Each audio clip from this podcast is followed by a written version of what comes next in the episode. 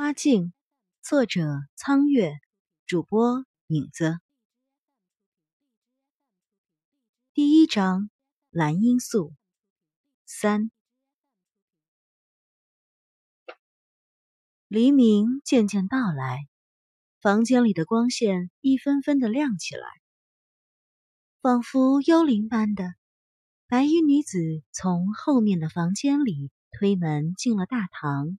无声无息的走到桌子前，看着甜梦中的翠月儿，那个可怜的女子的双眸紧闭，嘴角也是紧抿着的，睡梦中依然带着孤注一掷的愤恨。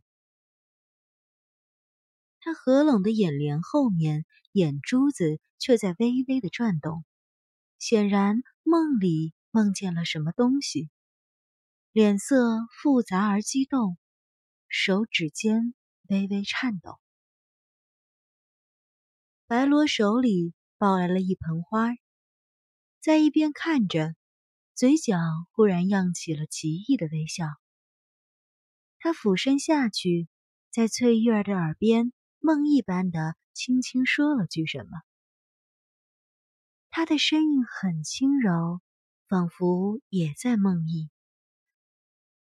然而，睡梦中的人脸上的神色却随着他梦一般的叙述而缓缓变化着。白罗笑了，他知道翠玉儿做了什么样的梦。啊！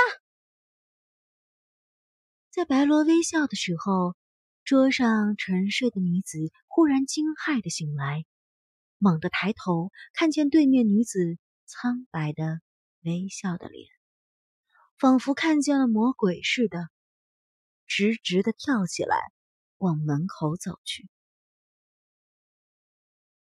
你还要去吗？你以为李秀才不知道你抓药是干什么的吗？在翠玉儿奔到门边的时候，白罗冷冷的声音突然在背后响起，令他。脚步一停。如果张大膀子突然暴死，你的把柄捏在他手上，那种猥琐小人，你以为他会放过你吗？你的日子会比现在跟了张大膀子好过？脸色冷漠而苍白的女子缓缓说道。他站在桌边，手里抱着一盆花。翠玉儿的脚步仿佛被定住了，半寸都挪不得。他想着什么，忽然他崩溃似的掩面哭出了声来：“ 我 我受不了了，我我真的一天也受不了了，简直是个畜生。”那么，你更不该为了一头畜生赔上你自己的性命。语调更沉，更冷。白罗的脸隐在房中扶疏的枝叶里，有一种不真实的美。何况，你听见那些人的闲话了吗？如果你杀夫的事情败露了，说不定连崔二都会被连累。怎么会？他是个好人，根本不干他的事情啊！抽噎着的翠玉儿仿佛吓了一跳，抬头问：“想起日间那些街坊的嘴脸，白罗清丽的脸上有厌恶的神色。”他抱着花盆，冷漠摇头：“人言可畏。”你若不信，尽管试试好了。只是你拼着自己的命没关系，切莫要连累上旁的人。翠玉儿再度踌躇起来，低头用手巾拭着泪。那么，你说该怎么办才好呢？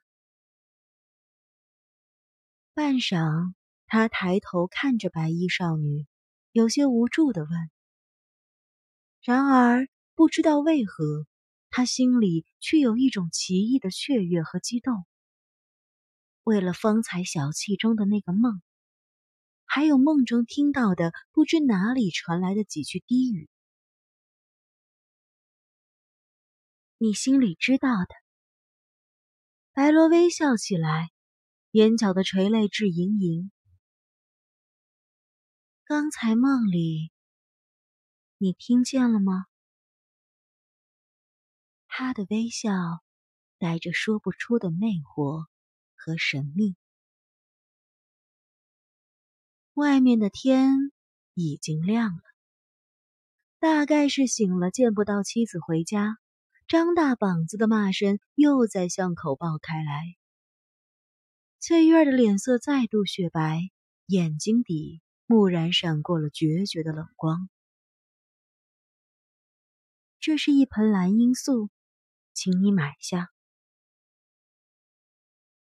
送客人出来，在廊下，白罗微笑着将手中那盆花递给他。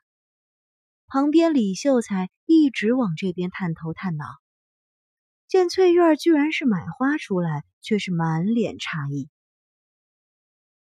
那是一盆非常美丽，然而纤弱的花虽然只有两尺高，但是花茎却太过纤细柔弱，用一根细细的木棒支撑着。清晨的风一吹，花儿微微的晃动着，美丽的花瓣弯下腰去。然而风一过。却依然挺直了腰，那纤弱中带着一丝韧劲儿，有别样的风韵。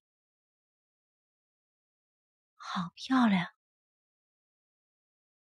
虽然心力交瘁，翠玉儿看见这样一朵花，还是忍不住低呼出口。白罗轻轻笑了笑，手指抚过罂粟那丝绒般的花瓣。这种花儿原先产在东瀛的扶桑岛。扶桑，扶桑，喃喃重复了几句，仿佛想起了以前的什么往事。白露的眼神蓦然变得遥远起来。许久，他才接着道：“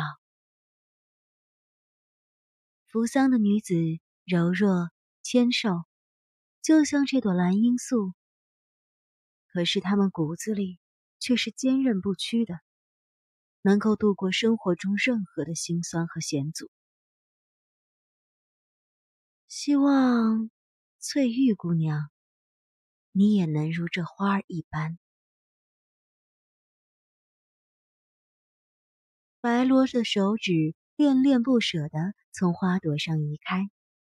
微笑着将花盆放到翠玉儿的手中，按你的想法去做吧，不要拼得鱼死网破，会有更好的方法的，你也会有自己的幸福。